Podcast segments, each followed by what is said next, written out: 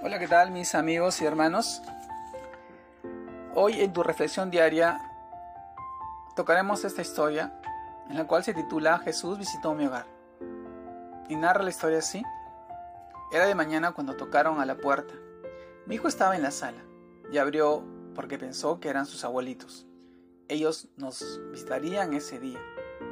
Salió rápido para decirme que era una comadre, una mujer indígena, tarahumara que vive en Chihuahua en México, que pedía corima, que significa ayuda. Coloqué unas monedas en la mano de mi pequeño y se las dio. La mujer preguntó si tenía ropa y le dije que sí. La invité a sentarse en la sala junto con sus dos hijos, pues hacía mucho frío y se veía que la pasaban mal. Saqué ropa para su niñita. Le di una cobija, calcetas, zapatos, leche calientita, comida y medicina para su hija que traía mucha tos con flema. Mi niño le regaló un juguete a su hijo y una sudadera que se puso inmediatamente, pues tenía la nariz roja y los labios morados a causa del frío. Antes de salir les dije, que Dios los bendiga.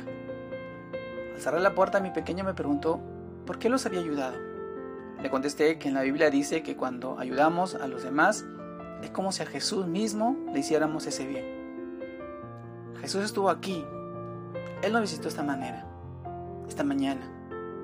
Hijo, le dije a mi niño y lloré. Mi niño me respondió, no llores, mamita. Debes estar contenta porque Jesús vino a nuestra casita, ¿verdad? En este pasaje de Mateo capítulo 25, versículo 40 nos dice, el rey le responderá, les aseguro que a todo lo que hicieron por uno de mis hermanos, aún por el más pequeño, lo hicieron por mí.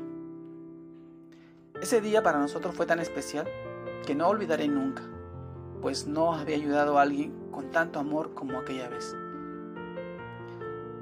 Ahora nos preguntamos con qué facilidad rechazamos a los necesitados o hacemos como que no los vemos y peor aún mentimos, diciendo que no podemos ayudar cuando sabemos que el Señor nos ha dado tanto. Que el Señor nos perdone por perdernos esta oportunidad de convivir con Él de esta manera.